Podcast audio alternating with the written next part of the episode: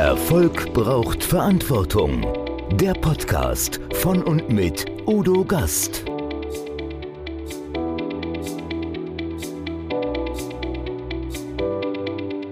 Podcast Folge 127. Marc Gassert. Nutze die Kraft des Drachen für deine guten Vorsätze.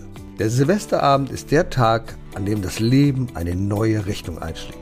Das meinen wir zumindest, wenn wir in guter Absicht die Liste neuer Vorsätze abarbeiten wollen, um vier Wochen später damit zu scheitern.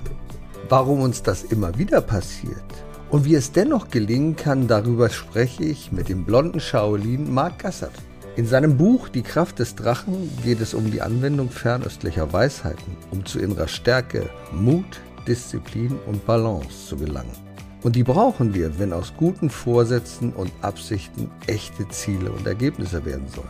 Mark ist in internationalen Kulturen aufgewachsen, spricht sechs Sprachen fließend und besitzt Meistergrade in Karate, Taekwondo und Shaolin Kung Fu. Sein tiefes Wissen gibt er in Seminaren und auf den Bühnen der Welt weiter. Erfolg braucht Verantwortung. Noch mehr bedarf es kompetente Begleitung auf dem Weg zum Erfolg. Weise Unternehmer holen sich Rat von denen, die den Weg schon gegangen sind und die Abkürzungen kennen. Die Kontaktadresse von Udo Gast finden Sie direkt in den Show Notes. Herzlich willkommen wieder beim Gastredner, liebe Zuschauer, liebe Zuhörer. Ja, das neue Jahr steht vor der Tür und wir kennen es alle. Gute Vorsätze, das ist das, was wir uns immer am 31., am letzten Tag des Jahres machen. Das große Problem ist da, in den seltensten Fällen halten wir das durch. Jemand, der sich mit Durchhaltevermögen, mit Disziplin unbedingt auskennt, ist mein heutiger Gast. Herzlich willkommen, Marc Gassert. Danke, dass ich da sein darf. Hallo Udo. Jetzt werden einige sagen, Marc Gassert habe ich schon mal gehört, habe ich wohl auch schon mal auf der Bühne gesehen. Und es gibt einen Titel, unter dem kennt man dich, der blonde Shaolin. Ja, das ist richtig. Und da wird man vermuten, Shaolin, Shaolin, ach, das sind diese tollen Mönche. Die können so viel, die beherrschen ihren Körper und das kannst du auch. Du hast dein ganzes Leben oder dein Großteil deines Lebens in verschiedenen Ländern zugebracht, weil dein Vater ist ja Möglichkeit, dein Vater war ja irgendwo im Geheimdienst sogar, habe ich mir sagen lassen. Stimmt das? Das ist ein bisschen so und ein bisschen missverständlich. Der hat für Interpol gearbeitet. Ja. Und wenn du jetzt heute diese Welt anguckst, dann trennen wir quasi Geheimpolizei von Geheimdienst. Das war aber zu der Zeit, als er aktiv war und als er begann, war das tatsächlich eine Mischpoke. Die haben dann auch irgendwie mal mit dem FBI zusammengearbeitet. Das wäre von heute undenkbar. Wobei, wer weiß, wer weiß, ob sie es nicht doch tun. Wer weiß, wer weiß. Aber du bist viel rumgekommen. Du sprichst ja, ja eine ganze Reihe von Sprachen. Italienisch sprichst du zum Beispiel, du sprichst Deutsch, ist klar, das gehört auch dazu, aber du sprichst auch Japanisch. Du bist eine Zeit lang in Japan gewesen. Was hast du denn da gemacht, sag mal? Ich habe Japanologie auf Magister, also mit Kommunikationswissenschaften und Intercultural. Communication studiert und habe dann die Gelegenheit irgendwann mal bekommen, da auch hinzugehen, was durchaus Sinn macht. Und das hatte auch ein bisschen den Zweck, nicht in die Fußstapfen meines Vaters treten zu müssen. Das war so eine Welt, die kannte der nicht, da hatte der nichts mit zu tun und zu dem Zeitpunkt war das auch maximal weit weg. Und dann dachte ich, was für ein opportuner Moment. Und auf die Sprache, die Kultur, auf die Kampfkünste war ich ohnehin schon heiß. Und dann hat sich das wie ein Traum ist das auf einmal in Erfüllung gegangen. Ja, aber warum warst du so heiß auf Kampfkünste? Das würde mich mal interessieren. Ich habe ja auch ein bisschen was gemacht, haben wir im Vorgespräch schon erörtert, ein mhm. bisschen Karate, aber längst, längst, längst nicht so intensiv wie du. Und das macht natürlich schon Spaß. Aber was hat dich dahin geführt zu den Kampfkünsten? Vielleicht waren es zwei Dinge. Zum einen durch meinen Vater die Forderung, dass seine Jungs, wenn sie schon andauernd im Ausland sind, also ich bin in Rom geboren, Roma, und ich war wirklich weiß. Also heute sehe ich aus wie, wie Friedhofsblond, wie Thomas Gottschalk sagen würde. Aber, aber ich war bianco bianco, ganz weiß. Ja. Und wir waren zuerst in, in Rom, dann waren wir in Venezuela. Also immer, wo du sofort phänotypisch rausstichst. Ja, okay. Und mein Vater sagte so, hey, ich habe schon einen gefährlichen Job, ihr Jungs müsst euch irgendwie zurechtfinden. Es wäre nicht schlecht, wenn ihr zwei Dinge lernt lernt, nämlich erstens die Disziplin, die Sprache und die Kultur verstehen zu lernen, dann könnt ihr euch einbringen. Ja, nicht einblenden, weil einblenden geht, du fällst einfach auf, ja, ja, aber einbringen. äh, mit deinen Talenten irgendwas tun, was den anderen taugt, was ihnen gefällt und dadurch quasi Freundschaften schließen oder ins Netzwerk hineingeholt werden. Aber gleichzeitig solltest du in der Lage sein, dich verteidigen zu können. Also das Thema Wehrhaftigkeit, das heute ja nochmal auch aus einem anderen Kontext heraus eine Relevanz hat. Mhm. So, und deswegen begann unser taktischer Nahkampfunterricht sehr früh, so mit vier, fünf Jahren schon die ersten Techniken, die man lernen musste. Wegrennen zum Beispiel, die das nennt man heute Nike Do, ja, also Fersengeld geben. Nike Do, ja, das passt super. Und dann war das erstmal nicht viel anderes als äh, Telefonzellen aufsuchen, Telefonnummern auswendig wissen, Passwörter kennen. Bis dann später, welche Schmerzpunkte triffst du am menschlichen Körper? How to inflict maximum pain and damage. Und ja, cool. Also äh, das war quasi irgendwo so ein bisschen ja, Pflicht. Ja. Mhm, mhm. Und dann erinnere ich mich, da war ich in Miami und meine ganzen Peers, meine Klassenkameraden haben diese Superman-Hefte angeguckt mhm. und haben dann überlegt, wer wären sie jetzt gerne?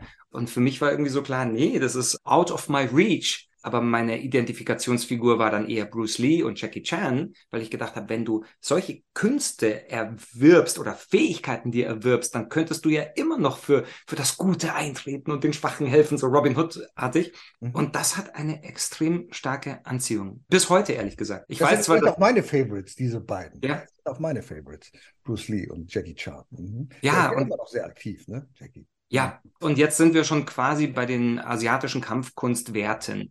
Denn, also die nennt man in China Wude. Und das sind Tugenden, die es zu erlernen gilt. Und all diese Tugenden tragen zur charakterlichen Entwicklung bei. Und das heißt, unabhängig davon, ob du kämpfen kannst oder nicht, die Tugenden solltest du lernen. Die bereichert dein ganzes Leben und dein Umfeld. Und irgendwie habe ich da eine naive Neigung zu gehabt. Deswegen glaube ich, der ganze Quatsch. Und das ist ja so faszinierend, wenn man also, ich glaube, ist bei jedem asiatischen Kampfsport so, dass es eine Rangfolge gibt. Es fällt uns immer so schwer, diese Rangfolgen zu akzeptieren. Also die Schwarzgurte, die höheren, die stehen ganz vorne. Und diejenigen, die noch ganz wenig Erfahrung haben, die stehen ganz hinten.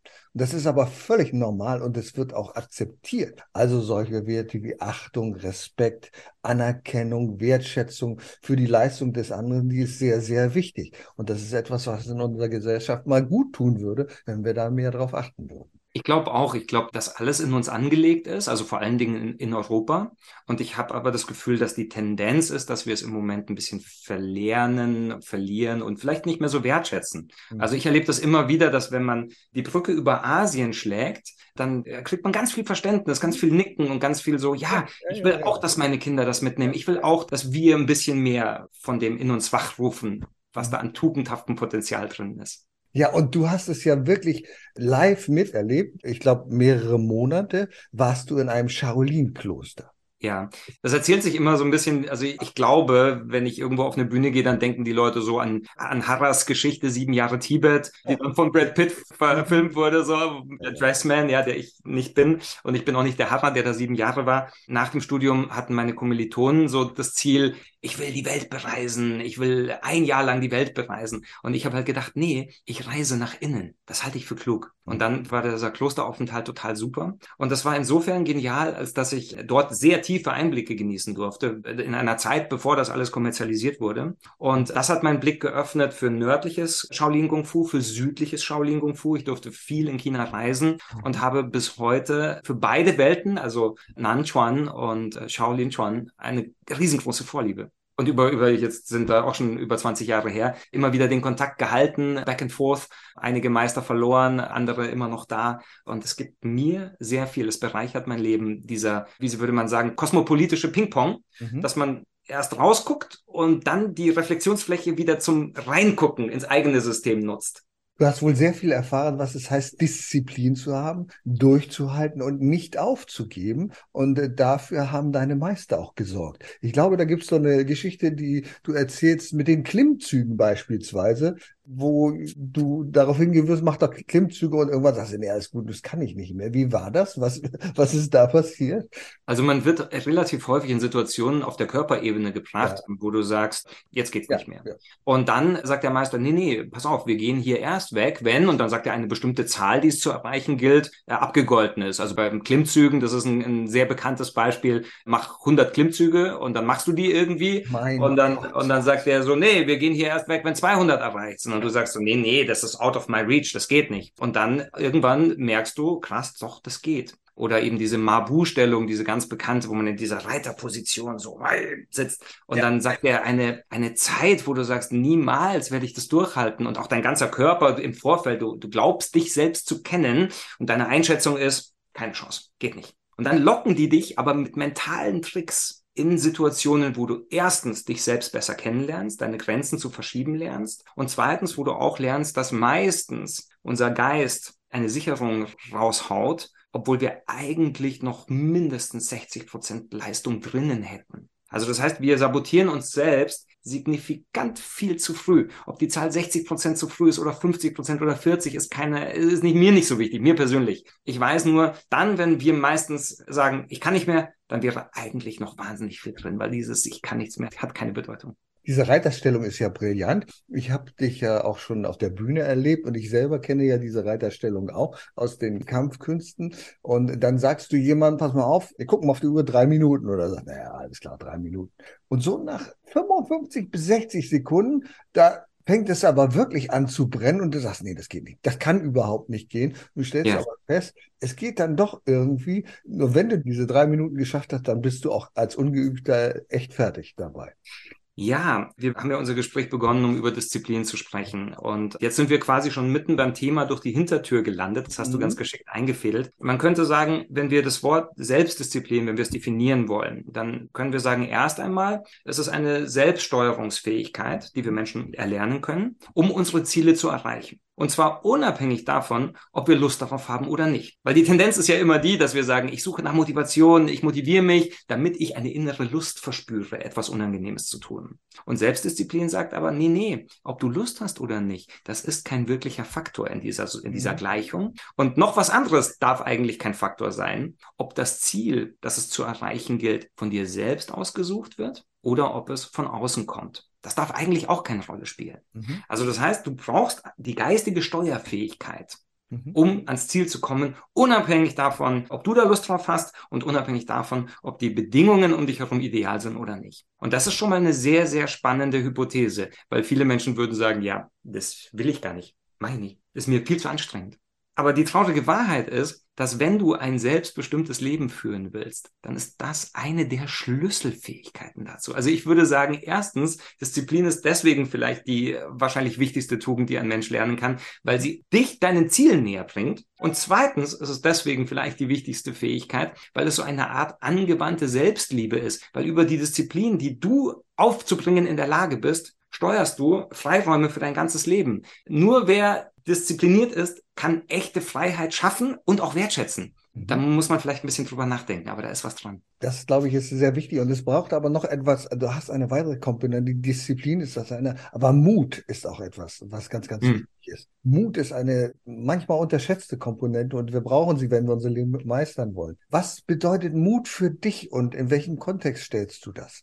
Ja, da hat Aristoteles ein paar sehr schöne Gedanken zu entwickelt, die, glaube ich, in der westlichen Welt sofort vernünftig und plausibel erscheinen. Er sagt, ähm, Mut ist seine Lieblingstugend, aber es muss eine Tugend der Mitte sein. Und um das besser zu erklären, kann man Goethe gut zitieren und sagen, eine jede Tugend, die das rechte Maß verliert, gerät zur Untugend. Also das heißt, wenn wir so einen Schieberegler haben, hier ist Mut in der Mitte und dann schieben wir in die eine Richtung, dann kann das sehr schnell zu Übermut werden und damit schädlich für dich sein. Also Tollkühnheit, ja, du machst einfach völlig hirnlos irgendwelche riskanten Sachen und ja, die ja. Wahrscheinlichkeit, dass das dann für dich gut geht, ist klein. Mhm. Also ist dann Mut gar nicht so super. Und auf der anderen Ebene, in Richtung wenig, dann sind wir bei Zögern, Zaudern, zimperlich sein, dann bist du ängstlich und machst Dinge nicht, die im Grunde genommen proportional zu deinem Können ein Klacks wären. Aber du traust dich einfach nicht. Und dann ist es auch wieder schädlich. Also das heißt, du musst das rechte Maß finden. Und das ist durchaus ein sehr, sehr spannendes Spiel. Das braucht nämlich extremst viel Herz, extremst viel Tugend und auch wieder Disziplin, dass wenn du dich entschieden hast, dass du es dann auch wirklich durchziehst dass du quasi konsequent bist. So, und jetzt, wenn wir uns anschauen, was braucht denn ein Mensch, um diszipliniert zu sein? Mhm. Wenn wir da in die, in die westliche Welt der Psychologie gucken, dann finden wir ganz viele Psychotricks. Ja, also ich erinnere mich an meine Oma mit ganz vielen Sätzen wie gewonnen und verloren wird zwischen deinen Ohren wo schon mal so ein Indikator Super, das ist. ist toll. Ja. Das ist so ein typisch deutscher Satz. Ja, ja, aber das ist auch, ich finde es echt gut, weil es zeigt, mit deiner Willenskraft steuerst du dein Verhalten an. Dann gibt's auch so Sätze, die ich immer mochte. Morgenstund hat Gold im Mund. Also nach dem Motto, erledige unangenehme Arbeit gleich in der Früh. Das ist ein super Merksatz. Oder was du heute kannst besorgen, ja, oder? Das, das ist auch nicht auf morgen, genau. Hm, manchmal, sorry, äh, weil ja, das sind so Volksweisheiten, aber die ja. haben einen wahren Kern. Die haben einen Kern, der dir was mitgibt, wo du sagst, ja, da muss ich mal drüber nachdenken. Oft denken wir nicht drüber nach, sondern plappert das einfach daher. Aber der ja. Kern ist entscheidend. Was steckt dahinter? Und jetzt liegt bei uns in der westlichen Welt der Gedanke nahe, wenn ich diszipliniert sein möchte, dann könnte ich mir diese Volksweisheiten vor das innere Auge führen und mir dann die nehmen, die zu mir passen. Und das Ganze ist, finde ich, gar nicht so dumm. Das würde ich sofort auch machen. Es hat nur einen riesigen Nachteil, nämlich unser innerer Schweinehund. Einer meiner Meister hat immer gesagt, dein Irrherz. Ja, finde ich einen schönen Gedanken. Also, oh. weil das Irrherz will immer genau das nicht, was es eigentlich gerade tun soll. Also egal, jetzt Irrherz oder innerer Schweinehund, die sind ja auch klug. Mhm. Die denken ja mit. Und das, was, was quasi an diesen Psychotricks, an diesen alten Volksweisheiten, das sagt man sich so und irgendwann hört man aber auch den inneren Schweinehund hämisch lachen. Mhm. Also ich, ich erinnere mich an einen Motivationstrainer, der sehr bekannt ist, der sagt in einem Segment, wo es um Disziplin geht, leg dir einfach deine Sportklamotten ans Bett hin, nach dem Aufstehen schlüpfst du gleich rein. Kenn, ja, kennst du, oder? Ja, das kenne ich klar. Das, so ja. so funktioniert's, klar, logisch. Mhm. So, und ich habe das tatsächlich mal gemacht, weil ich das einen süßen Versuch fand. Und das war so lustig, weil als mein Blick auf die Sportklamotten fiel, da habe ich meinen inneren Schweinehund hämisch lachen hören. Der sagt so, ja, ja, klar, den Trick glaubst du, dass ich da jetzt drauf reinfall, in die Dinger schlüpfe und dann wirklich laufen gehe. Es regnet nämlich draußen. We weißt du, was ich meine? Das ist dann, ja, dann fliegt's dir schnell um die Ohren. Und ich kenne eine süße Geschichte von einem Mann, der seine Frau überreden möchte, ins Fitnessstudio zu gehen. Und er sagt sowas wie, hey, äh, hast du nicht mal wieder Bock zum Trainieren zu gehen? Immerhin zahlen wir ja dafür. Wir haben, wir haben die Jahreskarte schon gezahlt. Ja, genau. Und dann sagt sie ganz lakonisch, ja, aber wir haben das Sofa auch gezahlt. Das ist ein cooler Aspekt. Den finde ich eigentlich ganz gut. Ja, das ist entwaffnend ehrlich, kann man so sagen. Genau, und damit sind wir quasi bei dem Gedanken, der Schweinehund, der denkt mit. Und deswegen sind manchmal diese psychologischen Mechanismen nicht so wirkungsstark, wie sie sein könnten. Also eigentlich müsste man sie regelmäßig verändern, quasi immer dem inneren Schweinehund, dem inneren Saboteur, dem Irrherz einen Schritt voraus sein, weil man schon weiß, das wird schiefgehen. Und damit sind wir wieder bei ganz am Anfang, als du gesagt hast, der 31.12. nähert sich. Ja, äh, genau. Äh, das ist eine wunderbare Überleitung, die du jetzt gerade gemacht hast. Ne? Diese Routine ist ja eine Möglichkeit. Ne? Genau. Und jetzt würde ich eben gerne das Wissen aus den chinesischen Kampfkünsten mit hinzunehmen. Die sagen, ja, psychologische Regeln sind gut. Aber man darf sich nicht zu viele nehmen, weil alle hält man nicht durch, nicht in letzter Konsequenz. Mhm. Und eigentlich muss man die Wirkungsmechanismen von Disziplin aus einer anderen Perspektive angucken, weil es gibt körperliche Übungen und es gibt geistige Übungen, die deine Disziplin stärken, wie so eine Muskulatur, wie so ein inneres Rückgrat. Und die funktionieren immer unabhängig von deinem Irrherz, unabhängig von deinem Schweinehund und manchmal sogar, wenn du selber nicht dran glaubst. Und das heißt, diese stützen die werden sehr, sehr gerne hinzugenommen. Und du weißt es ja schon, Mabu, also diese Reiterstellung, die ist eine dieser Stützen, eines dieser Werkzeuge, wo du auf einer körperlichen Ebene deine mentale Durchhaltekraft trainierst. Und das ist jetzt nicht nur Faktum Wissen chinesische Kampfkünste, sondern auch bei uns im Westen durch Professor Ingo Frohböse von der Sporthochschule Köln quasi bereits etabliertes Wissen, dass wenn wir Menschen isostatische, isometrische Muskelübungen machen, dass wir dann unserem Körper was Gutes tun, aber vor allen Dingen auf der geistigen Ebene trainieren. Also in puncto Leidenselastizität, in puncto Konzentrationsfähigkeit, in puncto Durchhaltewillen. Ich habe ja, ja. Buchstellung regelmäßig angewendet, als ich für meinen Heilpraktiker Psychotherapie gelernt habe. Immer so zwischendurch, alle halbe Stunde, Stunde, bin ich in diese Mabu-Stellung gegangen, habe weiterhin gelernt und dann fiel es mir auch relativ leicht, mich gar nicht so drauf zu konzentrieren auf diesen Schmerz, sondern ich hatte mir eine Uhr dahin gestellt und ich so, diese drei Minuten, die hältst du, die, ganz klar, die hältst du durch und du fühlst dich dann wieder ganz anders. Also ich fühlte mich immer innerlich so ein bisschen mehr gestärkt, ja, geht doch, du kriegst das noch auf die Reihe. Und das, also ich bin komplett bei dir. Mabu ist eine gute Übung. Und wenn man jetzt die Informationen von Ingo Frohböse mit dazu nimmt, hm, dann könnte man nachdenken, was für isostatische Bewegungsmuster gibt's sonst noch? Und da wirst du fündig im Yoga, ja. Weil Yoga im Prinzip nichts anderes ist, als von einer isostatischen Belastung in die nächste zu gehen, während du dabei noch atmest, meditierst und stretch dehnst, also quasi ans, ans Maximum. Das ist eigentlich eine der Königsdisziplinen. Das muss man echt sagen. Auch, also ich als Kampfkünstler denke mir manchmal, Mensch, die Yogis, Mensch, die alten Inder, da ist viel Weisheit drin. Genauso Pilates. Du kannst aber auch, wenn du, wenn du einfach sagst, ich will meine Willenskraft steigern, dann kannst du auch morgens aus dem Bett rollen und du gehst in diese Unterarmstütze, in diese Plank ja. Mhm. ja und hältst den ganzen Körper einfach steif für mhm. zwei bis zehn Minuten. Dann überträgt sich das auch auf deine Leidenselastizität. Oder in Maskrugstämmen. Ja, ich komme ja proportional gesehen aus dem Süden Deutschlands. Ja, da gibt es ja, tatsächlich diese, dieses. Wo das Bier am teuersten ist, da. Ja. 13,60 Euro, glaube ich, für ein Maß. Ja, ja.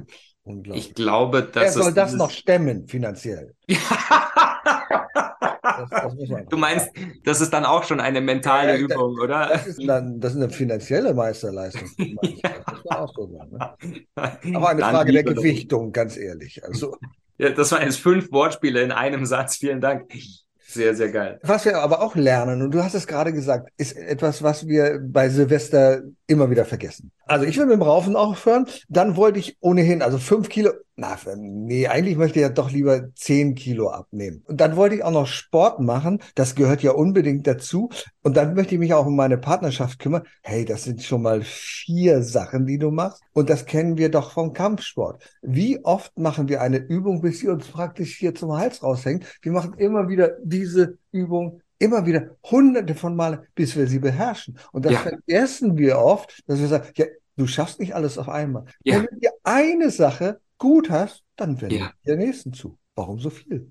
Das wäre tatsächlich auch ein Wunsch, den man kurz vor Neujahr äußern dürfte. Bitte, ja. liebe Leute, macht euch schon Neujahrsvorsätze. Das macht Sinn und bleibt da dabei. Schmerzt es nicht gleich über Bord, aber überlegt euch vielleicht eine Sache, ja. eine einzige, eine ja, Veränderung, eine Veränderung und bei der bleiben. Das hast du wunderschön gesagt. Dann hat vielleicht auch die, die Wirkungsdauer des Vorhabens eine höhere Priorisierung. Und danach, wenn man das gemeistert hat, dann kommt das nächste Vorhaben. Ja, ja, und wir kennen ja auch diese 1%-Regelung. Also sag mal, wenn ich jeden Tag nur ein Quäntchen mehr mache. Ich lese ein, ich will lesen und dann lese ich eben, sagen wir mal ganz pro Wort, äh, 800 Worte und dann nächsten Mal 801, 802, 803, das wird man schwierig messen können. Aber wenn ich immer nur ein bisschen dazu will, dann wird der Weg leichter. Denn du hast ja auch ein Buch geschrieben, alles ist schwer, bevor es leicht ist. Und ja, ja, ich, ich finde nach wie vor den Titel nicht so schlecht. War nicht mein Wunschtitel. Ich habe mir gedacht, ich oh, mache es ähnlich wie du. Ja, ich, nachdem du mich vorhin so mit Wortspielen fasziniert hast, mein Wunschtitel wäre gewesen, Disziplin ist nicht käuflich, aber sie zahlt sich aus. Und dann war der Verlag so, oh nee, wir können nichts machen, was eine Anspielung auf Geld ist. Das geht gar nicht. und ich dachte mir, naja, egal. Ich habe wirklich das Gefühl, es gibt Tugenden, die kannst du für alles Geld der Welt nicht kaufen. Mhm, mhm. aber wenn du sie dir erwirbst, also ich sage nicht aneignen, sondern wirklich erwerben. Das, da, da steckt ein bisschen Leid dahinter. Du musst da durch. Dann werden sie sich bezahlt machen. Ja, das sage ich immer beim Unternehmertum oder beim Erfolg. Ich sage, da gehört Leidenschaft dazu. Denn nur, oh, wer, ja. nur wer die Leidenschaft, der schafft auch den Weg zum Erfolg. Und der Erfolg ist natürlich mit Leiden gepflastert. Das ist ganz logisch. Anders geht's nicht. Wunderschön ja, gesagt. Du hast noch ein weiteres Buch geschrieben. Da geht's um Drachen. Ja.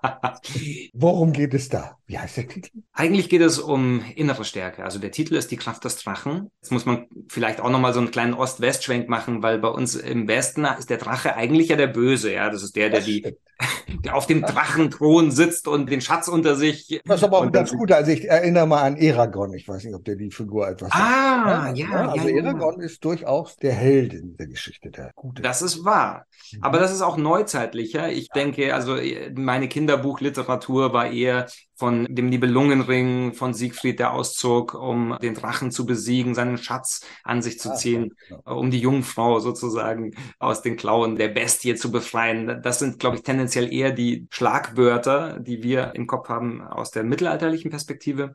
Und in China ist es so, dass der Drache eine sehr respektable Persönlichkeit ist. Er ist nämlich der Urahn des Menschen. Nur mit ein bisschen mehr Fähigkeiten ausgestattet. Ja, der kann fliegen, der ist auch ein bisschen klüger. ja, der kann vielleicht sogar. Das fällt nicht schwer.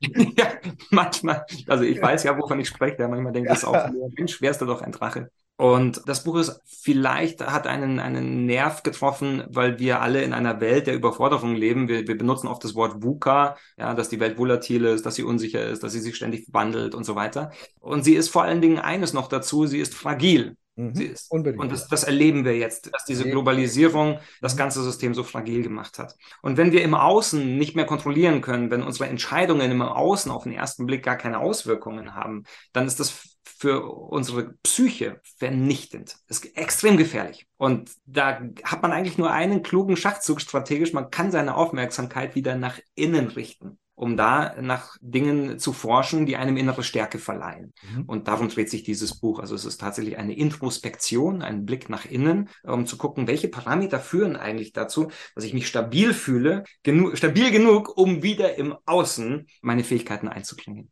Und was ganz eigenartig ist, ich weiß nicht, womit es zusammenhängt. Es gibt ja sieben Säulen, du beschreibst sieben Säulen der inneren ja. Stärke. Und wenn man die Buchstaben dieser sieben Säulen zusammen irgendwo aneinander hat, kommt da so etwas wie Shaolin aus.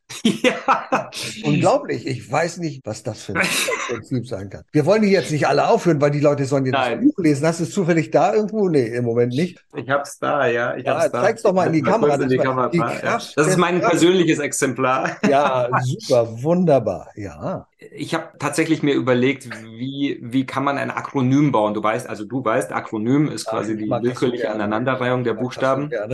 Und die lustigsten Akronyme, die ich kenne, sind quasi aus Wörtern, die es schon gibt. Ja. Zum Beispiel das Wort Team, ja, das lernt man ja sehr häufig, toll, ein anderer macht's. Oder das, das Akronym für Ehe, kennst du das zufällig? Ehe? Ich habe es mal also gehört, quasi, wenn du es mir jetzt sagst. Nein, ja, auf, auf Lateinisch errare. Ja, Irre ja, Irren ist menschlich. Ja, ja. Oder wie vielleicht meine Frau sagen würde, männlich. Ja. Ja. Und klar, damit hätten wir die Überlegenheit der Frauen natürlich auch wieder manifestiert, klar.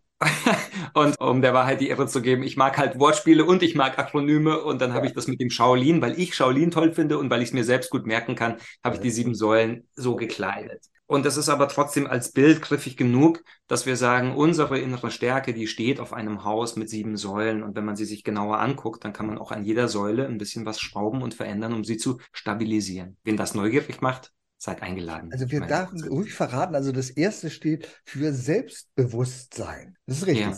Ja, ne? ja, ja. Selbstbewusstsein ist aber, müssen wir tiefgründiger betrachten. Sich selbst, sich seiner Selbstbewusstsein ist, glaube ich, das Wichtige. Wir sagen immer selbstbewusst, ach, ich kann das. Jawohl, ne, ich kriege das schon hin. Aber in erster Linie ist es, glaube ich, ganz wichtig, sich seiner selbst, seines Wesens bewusst zu sein. Und das, ah, das hast du wunderschön gesagt, ja genau in die Richtung soll es gehen. Mhm. Also, dass man in sich reinguckt und dass man ehrlich schaut, wer bin ich und was kann mhm. ich und wenn man das tut, dann wird man sehr, sehr häufig vielleicht vor den Kopf gestoßen sein und sagen, ja krass, wie finde ich denn raus, wer ich wirklich bin? Mhm. Und da haben die Asiaten auch in ihrer, also quasi in der chinesischen Kampfkunstwelt, da wird eher die Frage gestellt, wie will ich sein, ja. als wer bin ich? Weil die sagen, wenn du ernsthaft in dich reinguckst, dann findest du da nur Kuddelmuddel. Du findest gar keinen Wesenskern. Ja, das ist alles in dir total widersprüchlich und so. Aber, aber du wirst, wenn du dich fragst, wie will ich sein? Wie will ich meine Fähigkeiten, die ich habe, im Außen einbringen? Dann sind wir wieder bei Tugenden. Weil du bringst ja nur Fähigkeiten ein, die dienlich sind, die etwas taugen.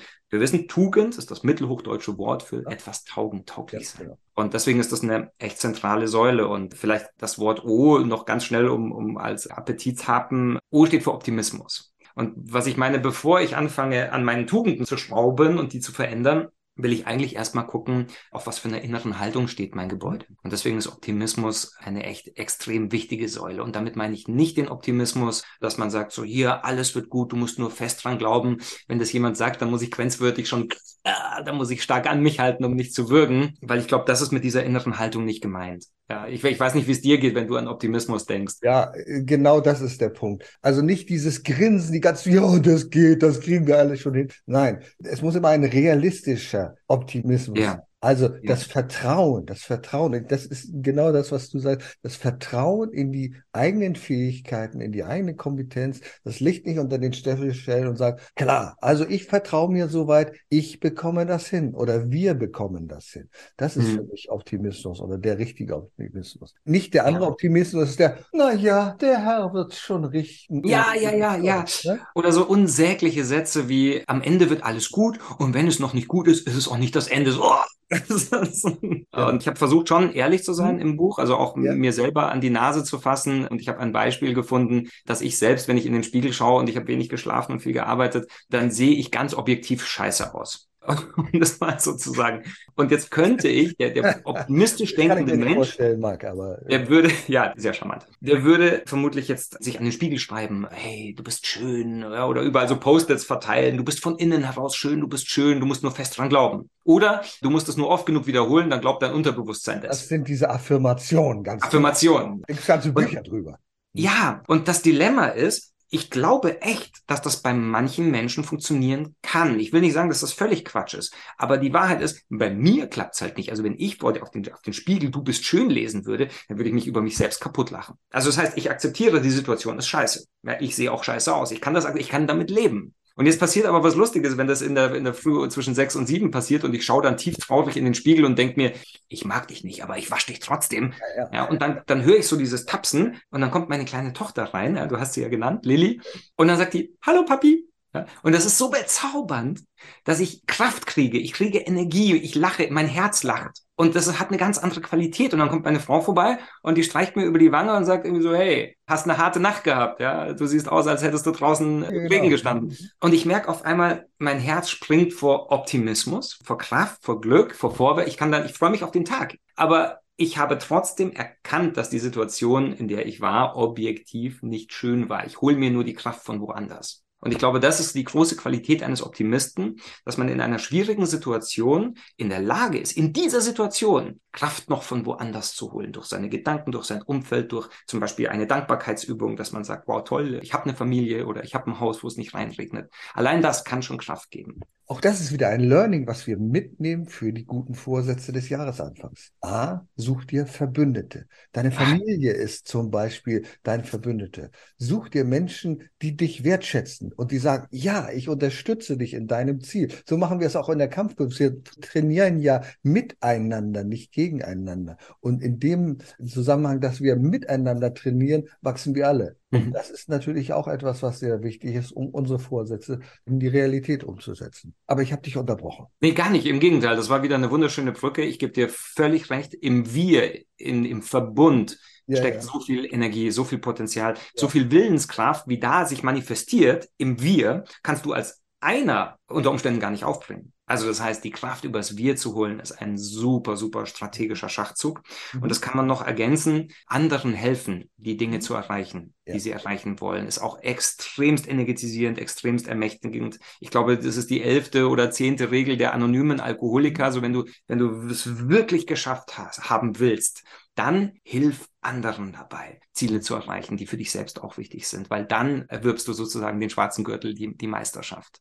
Ja, und das macht total das Sinn. Ist, das ist noch ein weiterer Aspekt, den du jetzt gerade angesprochen hast. Dann erwirbst du den schwarzen Gürtel der Meisterschaft. Lass dir von Experten helfen. Denn das machst du ja auch. Du bist ja jemand, der anderen Menschen dabei hilft, wieder in die Kraft zu kommen, in die innere Stärke zu kommen. Du hast entsprechende Seminare, die du anbietest, Workshops. Und das ist etwas, was uns alle voranbringen kann. Wir sollten von denen lernen, die es schon können. Und das ist auch ein Prinzip der Kampfkünste. Dafür gibt es einen Meister eine Meisterin und die können dir beibringen, wie der Weg zu gehen ist. Und oft glauben wir, nee, das schaffe ich schon alles alleine. Nein, wir schaffen nicht alles alleine. Wir brauchen an der einen oder anderen Stelle einen Meister, eine Meisterin, die uns den Weg weist. Und das, glaube ich, ist auch wichtig. Ja, das ist eine ganz verrückte Sache. Also im Endeffekt sagen die Meister dir ja, du musst es selber machen. Du musst ja, es selbst herausfinden. Aber das stimmt gar nicht wirklich, weil sie stützen auf so vielen ja, ja. Ebenen. Ich habe das lange Zeit gar nicht erkannt, wie sehr ich meinen Meistern im Nachhinein zu Dank verpflichtet mhm. bin. Nur dafür, dass die da waren. Und auch dafür, dass die manchmal gar nichts gesagt haben, wo ich eine konkrete Frage gestellt habe. Dann kommt ein Schulterzucken und du schmorst in deiner eigenen Suppe. Und dann kommt die Erkenntnis und dann rennst du zum Meister und sagst, danke. Genau, das ist es. Aber die Meister, also die ich kenne, korrigieren dich auch manchmal. Die ja, sagen, wenn natürlich. du eine falsche Bewegung machst oder die ist nicht zielführend, ja. guck mal so. Und ja, genau. ah, ja, ja. geht doch viel einfacher, ist doch viel leichter. Super, prima, äh, dass du es mir gezeigt hast. Ich habe einen Satz im Kopf, dass einer mal zu mir gesagt hat, ich kann es jetzt nur auf Englisch wiedergeben, ich, mein Hirn ja, spinnt gerade, aber er sagte sowas wie, uh, you need to fail a thousand times. Ja, also du musst ja. tausend Fehler machen, bis du es kannst. Und dann schiebt er nach, so get them done. Ja, also bring's hinter dich. Und das war so motivierend, weil er hat mich quasi zum Fehler machen motiviert, damit ich mir, okay, jetzt schnell, schnell, schnell, bis ich die tausend hinter und dann, dann endlich habe ich was gelernt. Und das, wenn ein, ein guter Meister benutzt die Metapher, die der Schüler in dem Augenblick gerade braucht. Und dann so wie, wie das, was wir vorhin besprochen haben, meistens ist es nur ein Hinweis, one hint at a time. Weil wenn du alle Sachen, die du siehst, die es zu korrigieren gäbe, gleichzeitig los wirst, dann ist völlige Überforderung. Und da gibt es kulturelle Unterschiede. Wir sind ja nicht so in der Gesellschaft der Fehlerkultur. Bei uns ist es ja eher eine Schande. Ne? Du bist gescheitert. Ach du meine Güte. Also du kriegst hier in Deutschland schwer einen Bankkredit, wenn du als Unternehmer schon mal gescheitert wirst. Das Groteske ist, ich habe mit Gerrit Danz darüber gesprochen, in den USA bekommst du eher einen Kredit, wenn du schon mal einer gescheitert bist, weil die sagen, oh, dann hat der Kerl ja schon mal hinter sich, der weiß doch, wie es geht, der wird ja den gleichen Fehler nicht nochmal machen. Deswegen den Fehler macht er nicht mehr. Ja. Wichtig. Es ist immer wichtig zu scheitern und aus den Fehlern natürlich zu lernen, ganz klar. Ja, da gibt's eine ganz berühmte Geschichte von Covey, der einen Praktikanten angestellt hatte und der Praktikant macht irgendwie einen Riesenfehler, der das ah, Unternehmen ah, eine Million. Ja. Steve Covey, ja. Steve Oder? Steve ja, ich glaube schon. Ja. Ja, genau. Ja. Mhm. Und dann geht der Praktikant in dieser Geschichte total entmutigt zum Chef und, und rechnet mit seiner Entlassung und dann sagt der Chef sinngemäß sowas wie, hey, wieso soll ich dich entlassen? Ich habe gerade eine Million in deine Ausbildung investiert. Bleib dran. Also den Fehler machst du nicht mehr. Ja, das ist gut. Die Story gibt's auch von verschiedenen anderen, aber von Stephen R. Covey ist ja auch über, überliefert. weißt du, wo sie herkommt? Ich, ich dachte. Nein, das weiß ich nicht, aber es wird verschiedenen anderen zugeschrieben. Also weil sie immer wieder irgendwo auftaucht, auch im Netz oder ja. was. Also ich habe in Japan für das Unternehmen Docomo eine Situation erlebt. Docomo ist so wie bei uns Vodafone, so ein, so ein Kommunikationsriese. Mhm. Und die haben tatsächlich in ihren Teams die Kultur, dass man sich am Freitagabend zusammensetzt und dann so in so hunderter Teams und dann wird derjenige auf die Bühne geholt, der in der Woche den schlimmsten Fehler gemacht hat. Also das, was das Unternehmen am meisten Kohle gekostet hat. Und dann stellt er sich hin und erzählt, wie es dazu kam. Und dann sagen alle sowas wie, oh nein, du Depp. Und er so, oh nein, es wird nie wieder passieren. und verbeugt sich und, und er rötet sanft und dann trinken sie alle und, und gehen zum Feiern, weil sie sagen, danke dir, wegen dir müssen wir alle den Fehler jetzt nicht machen. Super, gut, dass du uns erzählt hast. Und das ist eine bezaubernde, ritualisierte Fehlerkultur. Fantastisch. Marc, ich stelle fest, wir könnten noch stundenlang reden, aber wahrscheinlich würden uns dann die Zuhörer doch fleuchen, weil sie sagen, oh, ich muss kochen, ich muss dieses oder jenes machen. Lass mal zum Schluss so ein bisschen. Wenn dich jemand fragt, Marc, wie kriege ich das hin, innere Stärke? Was ist mein Weg? Muss ich diesen Kampfsport machen über Jahrzehnte? Was würdest du dem empfehlen, damit er in den Weg der inneren Stärke kommt? Ach du lieber Gott, also wenn jemand diszipliniert sein will, dann würde ich sagen, du hast ein komplexes Thema vor dir, für das es Gott sei Dank gute Lösungen gibt. Du kannst dir Übungs Dein Buch zum Beispiel, dein Buch zum Beispiel. Ah, das will ich gar nicht bewerben, aber, ähm, aber ich würde ich. sagen, Pass auf, in einem Satz, weil uns die Zeit ausläuft. Es gibt Übungen, die für den, also Körperübungen, die dich disziplinierter machen und Geistesübungen. Dazu mhm. zählt zum Beispiel mentale Hygiene, Qigong oder Meditation dazu. Dann gibt es psychologische Tricks, die man sich gut überlegen kann und vor allem die psychologischen Tricks, die einen Willenskraftverlust, wie zum Beispiel Decision Making Fatigue, die dem vorbeugen dann bist du schon mal auf dem richtigen Weg. Dann hast du was für den Körper, für den Geist und für die Psyche oder beziehungsweise Seele gemacht. Und wenn jemand nach innerer Stärke sucht, da gibt es wahnsinnig viel Literatur. Bei uns im Westen nennt man das Resilienz. Und alles, was ich zu bieten habe, ist, ich gucke mir das Resilienzthema genau an und ich erweitere es um die Komponente Mut. Weil in Asien kommen quasi zwei Dinge dazu. Das eine ist der Mut, die intrinsische Motivation zum Wohle von anderen. Und das ist die zweite Komponente, nämlich sehr stark ans Wir, nicht so stark ans Ego gebunden, sondern ans Wir zu denken. Wie kann ich mich einbringen, damit es uns gut geht? Und das ist quasi Resilienz plus X oder auch die Kraft des Drachen. Also mein lieber Euch, bessere Schlussworte könnte ich nicht finden. Wie kann ich mich einbringen, damit es uns gut geht? Da ist eine Botschaft dahinter und die passt so wunderbar zu Erfolg, braucht Verantwortung und die brauchen wir alle. Lieber Marc, ich danke dir sehr für diese inspirierenden Gedanken. Es war mir ein inneres Blumenpflücken. Erfolg braucht Verantwortung. Der Podcast von und mit Udo Gast. Sie brauchen einen echten Mutmacher und erfahrenen Business Coach, der mithilft, Ihr Unternehmen sicher und wirksam nach vorne zu bringen? Und das auch in Krisenzeiten? Dann schreiben Sie jetzt an Udo Gast. Aktuell gibt es noch einen freien Platz. Die Kontaktdaten finden Sie in den Show Notes.